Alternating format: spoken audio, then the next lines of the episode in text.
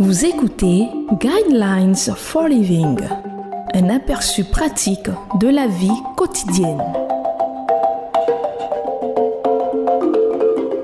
Bienvenue à votre émission Le Guide de la vie.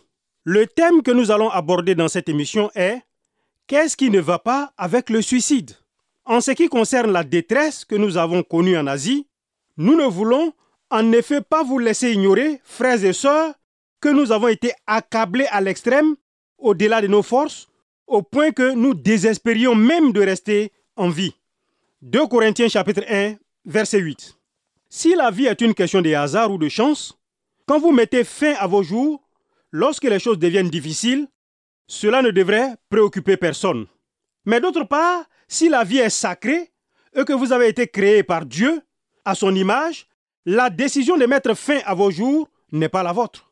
C'est parce que la vie est sacrée que la plupart des grandes religions interdisent le suicide. Mais comment Dieu voit-il cela?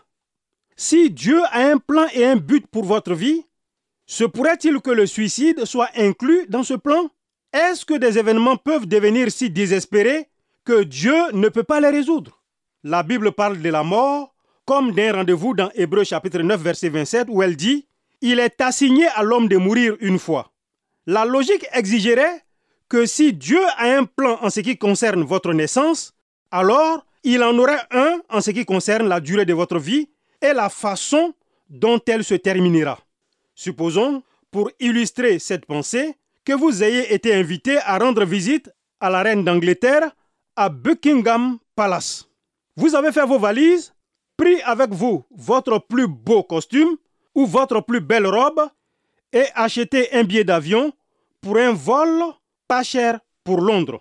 Mais n'ayant pas beaucoup d'argent et trouvant que les hôtels de Londres sont hors prix, vous avez fini par loger dans un hôtel très bon marché en face de Hyde Park. Vous arrivez un lundi et votre invitation n'est pas avant vendredi. Vous descendez au restaurant pour le petit déjeuner et la nourriture n'est pas bonne.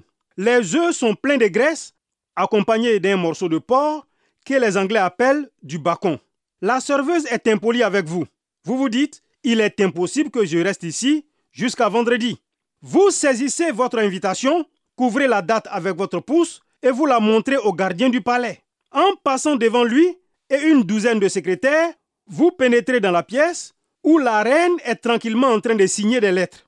La reine, étant la personne aimable qu'elle est, vous parlera probablement, mais il est certain que vous êtes arrivé à l'avance et à l'improviste. Oui, je sais que c'est une histoire un peu loufoque, mais cela souligne une vérité importante. Il en va de même pour ceux qui renoncent à la vie. De tous ceux qui ont la pensée de se suicider, un tiers transmettent ce message.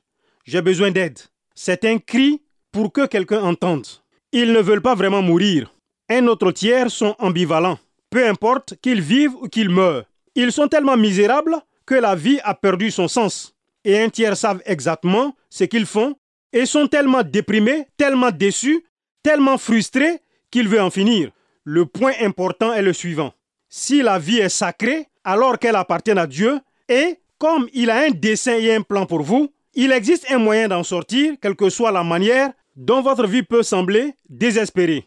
Vous pouvez être certain de ce que le suicide n'est jamais écrit sur la page du livre de Dieu qui porte votre nom. Jamais.